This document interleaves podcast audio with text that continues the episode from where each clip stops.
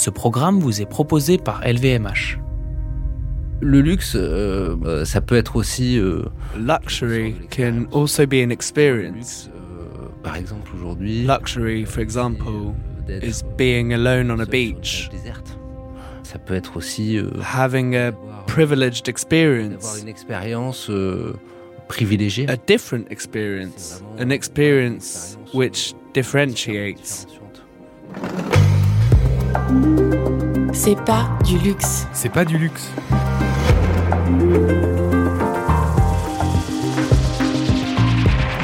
Un monde meilleur, Plus juste, plus équitable, plus responsable, plus beau. plus vivable.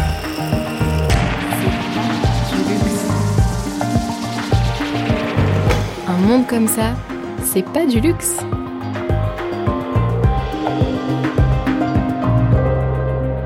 When you think of a hotel's commitment, what comes to mind? A tiny sign left by the bathroom sink that encourages you to use your towels more than once? Motion sensing lighting on every floor in order to minimize energy waste? Shower gel dispensers instead of individual soaps so as to fight overwrapping? Joris Brunel felt like he could go even further. At 42, he is the co founder and president of My Hotels, a hotel group born in 2013 which now oversees the running of 18 establishments across France. Last September, he collaborated with Franco Afghan chef Clary Ferral Akram and interior designer Daphne Desjeux on the launch of his most personal project to date. Babel, a hotel restaurant with 31 rooms and 70 seats located in Belleville at the heart of Paris 20th arrondissement. Why personal? Not only because up until then, Brunel had mostly been managing franchise hotels. Personal because Babel presents itself as a tribute to the multiculturalism of this northeastern Paris neighborhood where he himself has been living for the past eight years and where synagogues, Asian grocery stores, and halal butcher shops exist side by side. As a result, Babel's cuisine chooses to mix in Levantine flavors with traditional French dishes, makes gyoza out of candied lamb, and the products that are used in its kitchens and even the artists that have been commissioned to design the hotel's decor are all coming from the neighboring streets. Babel also employs workers that are slowly reintegrating society, has a room made available for emergency housing situations in the neighborhood, and its efforts toward environmental friendliness and sustainability were recently validated by the French eco-label Clé Verte. But is it really possible to launch a fancy boutique hotel in Belleville without contributing to the further gentrification of this once working class part of Paris? Let's find out with Joris Brunel himself in this new episode of C'est pas du luxe.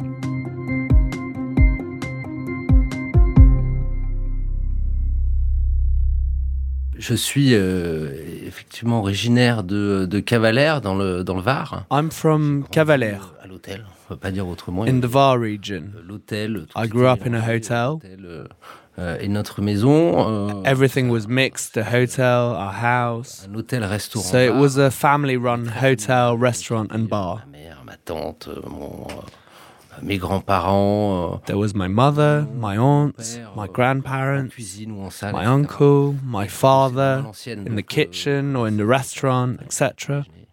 And they really worked the old way. They started by making breakfast at 7 a.m., then they cleaned the room themselves, then they served lunch at the restaurant at noon. Le service du, euh, du In the afternoon, lemonade and ice creams, and in the evening, the dinner. Surtout quand on euh, Non stop all week long, including weekends. Donc voilà, oui, donc ça m'a un peu écœuré. Je me suis dit, euh, bah voilà, on a Others have free time, and it kind of disgusted me. de son métier, donc ça m'a pas mal dégoûté. I thought it was a form of enslavement. We were slaves of our jobs. So on paper, I was kind of disgusted of euh, that. So I walked away from that, went to a business school, and started working in finance and in real estate. Bah, par justement, euh, mais. euh, And then I was caught up by my euh, past, my origins, as I was hired to work at the Accor headquarters. Du, euh, du groupe Accor. Ça a ravivé quelque chose. euh, It rekindled the spark. c'est un métier de It's a job euh, for passionate people, the hospitality and restaurant industry. euh, I thought it's a way of staying in my schooling, but at the same time, getting back to this hospitality industry. Et donc, euh, j'ai travaillé. euh, So I worked in the management of the merger and acquisition department at Accor, vite, euh, vite ennuyé. en and I quickly got bored. huitième étage. euh, in my suit and tie on the eighth floor of the headquarters of Accor. je me voyais pas faire toute ma carrière I didn't see myself spending my whole career in this company. société. Et puis je And I was euh, seeing euh, franchised people who ran hotels, and I thought, je suis pas- I'm not fais pas dumber trop. than the next man. So instead of running hotels for others, I'd like to run my own. J'aimerais bien commencer par avoir le mien. I quit Accor without a mutual agreement, without benefits, and I bought my first hotel along with investors. acheté mon, mon premier Because it's a very capitalistic job. I started from zero, so I didn't have any form of down payment. I didn't have any money aside. A acheté nos deux premiers hôtels, euh, des hôtels franchisés Accor. euh, So we bought our first two hotels, Accor franchised hotels, on very economical segments. There were Ibis Budget, qui s'est mis en branle et euh, on a euh, euh, on gère et euh, on possède and it started from there. We manage and run 18 hotels, a majority of franchised hotels from Accor because I came from there. A few years later, you finally decided to get started with Babel, your first personal project. It presents itself as a tribute to the multiculturalism of Belleville. What does that imply practically, and what was your relationship to the neighborhood before deciding to open Babel? on habite uh, à My family and I have lived in Belleville for seven or eight years. We were looking for a neighborhood in Paris which wasn't qui soit an pas un quartier aseptic neighborhood, où on rencontre des vrais a neighborhood where you meet real people, if you like. Where it's not just Beautiful shops jolies boutiques euh, with beautiful euh, people des in belles beautiful euh, dans des places. beaux endroits. On voulait aussi euh, We wanted a, bordel, a merry euh, chaos. Et avec, euh, And with Belleville, Belleville, we found what we were looking for. cherchait, euh, c'est, euh, on dit souvent. You often hear that you can find the last Parisians in Belleville. On a un endroit où It's a place where the qui est hyper social mix is really strong, where there's also a lot of disparity between rich and poor riches et les people, but everyone mixes well with one another. Se mélange bien. Euh, On n'est on n'est pas dans d'autres quartiers de Paris où c'est plus communautariste. Donc c'est c'est- not c'est- c'est like vraiment in cette- other areas of euh, Paris where you feel communitarianism. cette- cette diversité It's the harmony and the diversity that I love in the neighborhood. Et je voulais absolument un hôtel à Belleville. And I absolutely wanted a hotel in Belleville On est à, à deux stations de, because de it's République. two euh, metro stops away from République, so in the center of euh, Paris. But at the same time, you see euh, a synagogue, halal butchers, Chinese restaurants everywhere. Euh, autour, donc euh, donc c'est vraiment cette, cette, So cette richesse qu'on This richness euh, that we were looking for euh, with Babel, and which we wanted to pay homage to as well. hommage aussi. Un de nos euh, One of our strong euh, axes on which we wanted to insist is to euh, settle souhaite insister, c'est un marqueur and fort de- du lieu It's a strong marker of our spaces is that we want to insert ourselves in the local structure and offer traditional activities from Belleville. Euh, We're not going to offer our clients discounts on tickets for Cruise on the Seine or for the Moulin Rouge. On va proposer, Instead, euh, we'll offer them a euh, visit in a local artist's atelier euh, or of streets where there's a lot of street art. street art, parce que au lieu du street art. We're very close to the rue côté de rue Desnoyers. Moi, I live on the Rue des Cascades, which is one of the famous streets for street art. So we'll offer a tour with the guide being someone from the area of this street art area, but also a visit of the Père Lachaise cemetery. We'll offer a picnic at the Buttes-Chaumont. pour aller au but de Chaumont.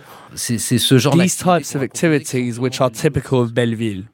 Euh, Aussi, un des axes. One of uh, the strong axes and which makes sense is to develop local links with your neighborhood. de, de retisser des liens localement. with avec the local shopkeepers, with the local craftsmen and artists. avec euh, euh, les artisans du quartier, avec les, les artistes du quartier. Moi, c'est ce qui m'a aussi. It's also what seduced me in this project, dans ce, dans ce and it's something I wanted to insist on.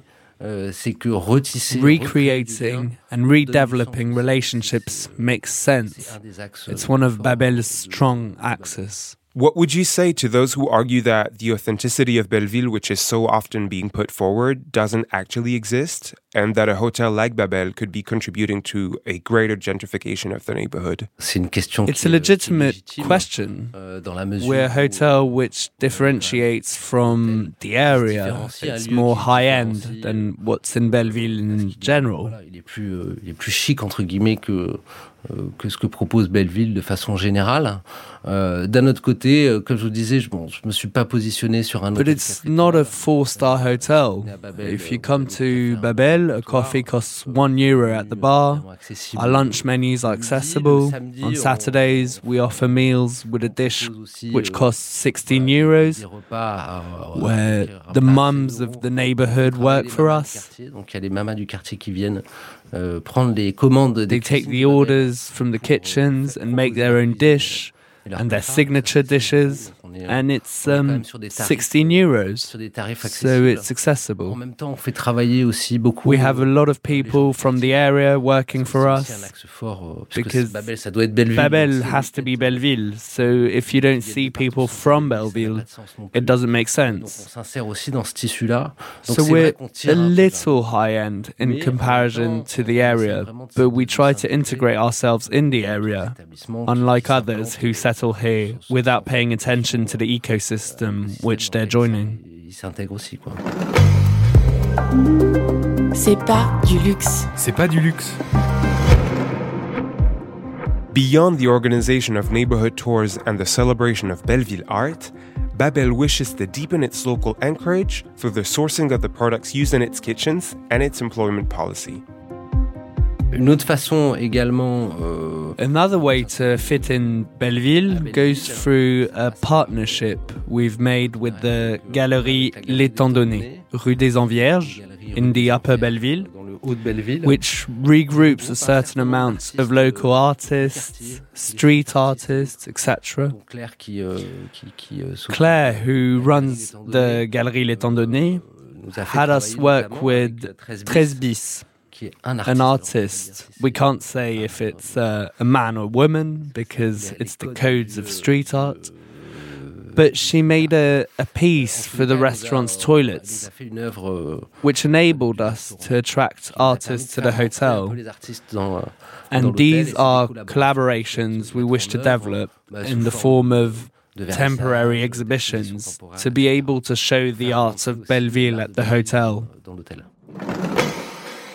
Toujours dans cette dynamique. Still with euh, dynamic of creating relationships and euh, local partnerships. euh, It tells you about the CSR aspect and the euh, ecological sur l'aspect- sur l'aspect dimension.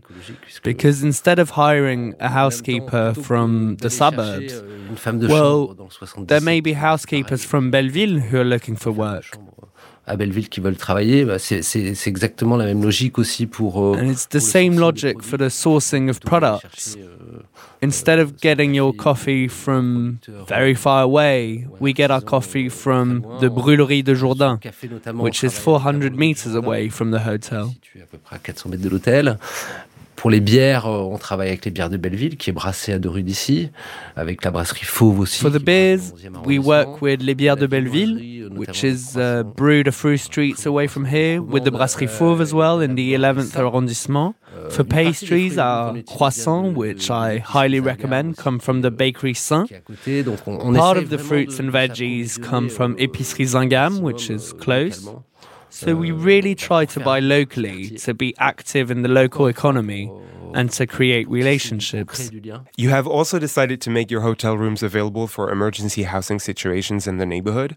How did that project come to be? C'est un autre volet. Alors tout à l'heure, quand on euh, quand on disait est-ce qu'on participe euh, à la, à la gentrification du quartier, d'une certaine façon, oui, je, je- c'est vrai, mais d'un Well, autre that's côté, another essaye chapter. aussi de s'impliquer, Um, euh, before, when we were talking about whether or not we euh, took part in the gentrification of the area, in a way, yes, it's true. But in the other way, we also try to fit in locally through the prism of social inclusion. Du quartier. Et donc, With the people we hire on one hand, with a number of partnerships with local charities as well. maintenant suspendu, uh, on- on- à l'origine, c'était le café suspendu. And we decided to set up the concept of oh, suspended rooms. Euh, et puis la personne Many things are suspended. But at the start, it was the suspended coffee in Italy.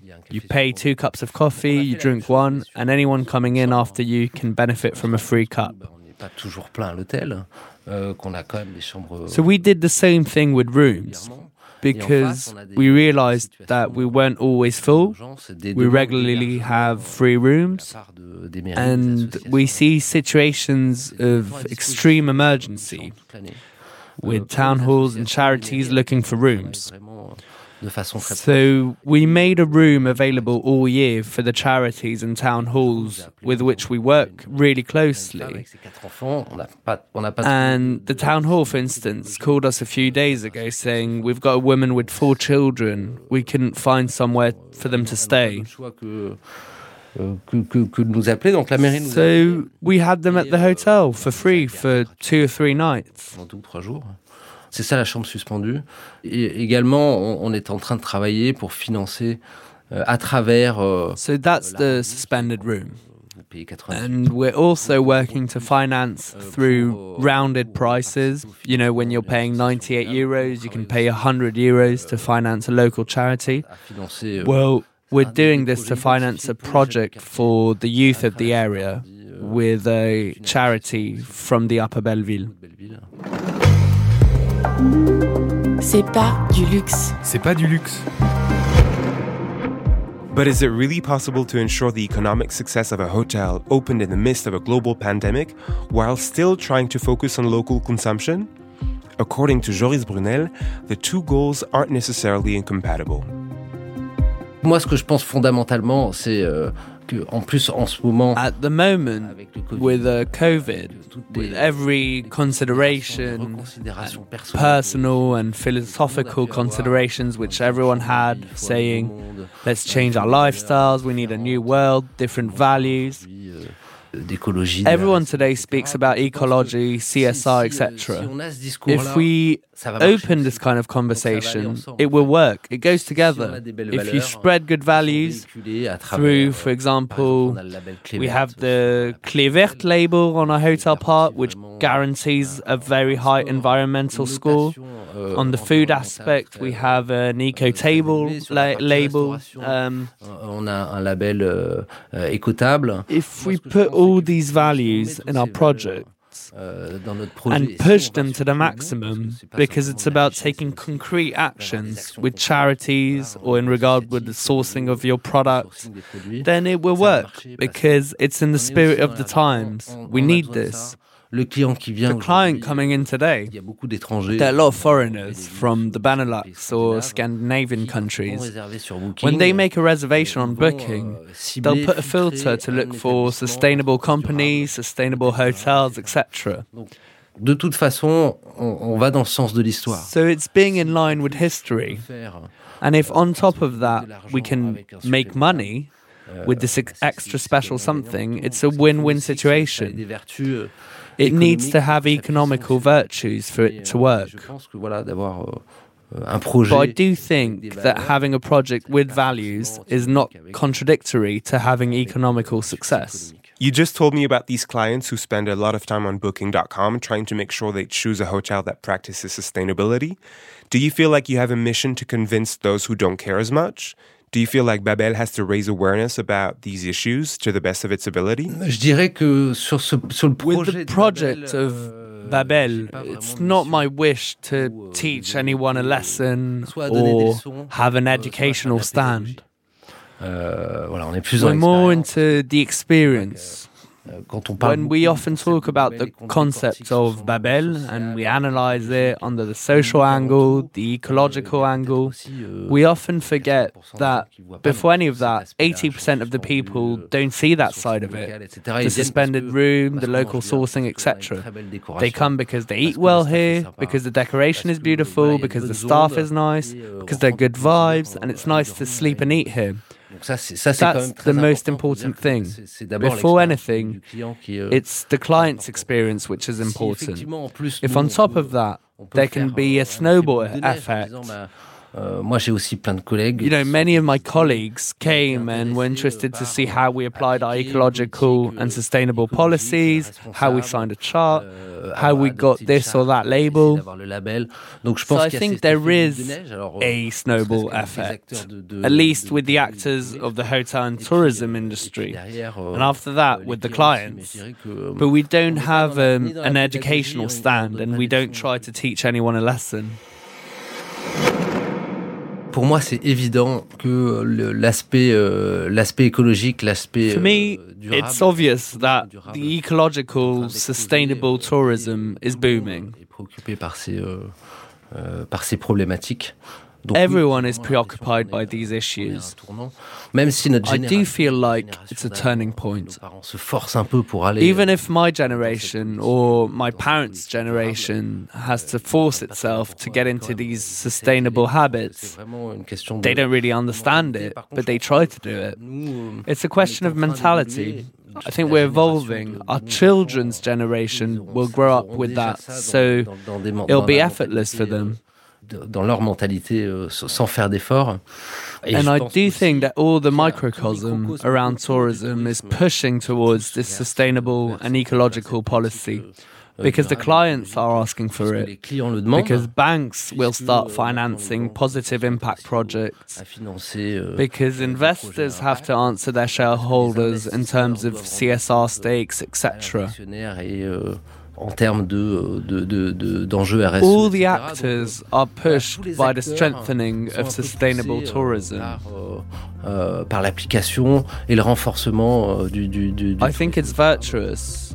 Whereas before it could be greenwashing, now it feels like we're really trying.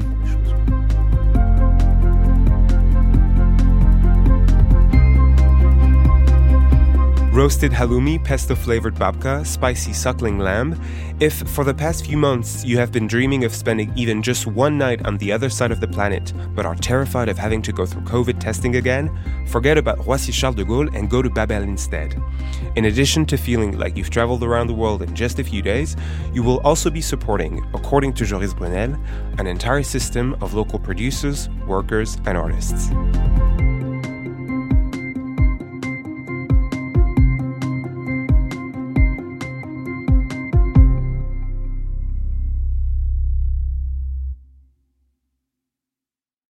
Salut, je suis Mickaël Jérémiaz, ancien champion paralympique de tennis fauteuil et tous les vendredis soirs à 21h, je vous donne rendez-vous sur Ce Goût de Radio avec mon émission Dis-moi oui, Andy. Dis-moi oui, Andy. Oui, vas-y, dis-lui oui. Et pour quelle raison, s'il vous plaît? Eh bien pour parler de la plus importante des choses. Car avec mes invités, on discute plaisir, jouissance, douceur, des histoires de frissons, de coquinerie, de rire. Bref, on digresse sur le sexe. Mais pas de n'importe quelle manière. Sur Dis-moi oui on dit, on en parle en essayant d'oublier personne, mais vraiment personne. Jeune, vieux, moche, beau ou belle, homme, femme ou aucun des deux. Avec deux bras, deux jambes, parfois moins, parfois pas du tout. Et on en parle surtout avec gaieté, respect, sans tabou, ni fausse bienveillance. Retrouvez Dis-moi oui on en podcast sur toutes les plateformes d'écoute. Dis-moi oui, Andy.